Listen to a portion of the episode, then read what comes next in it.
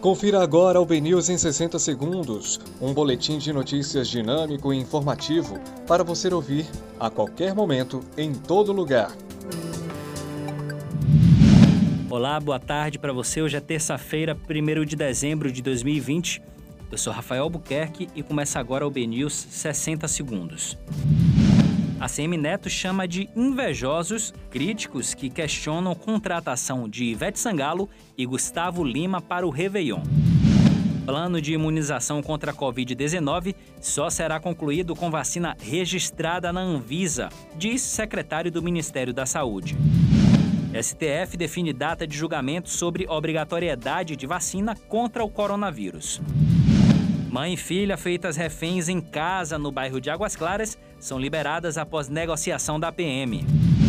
José Ronaldo quer compor chapa para disputar governo da Bahia em 2022. Habilitações vencidas em 2020 terão um ano a mais de validade.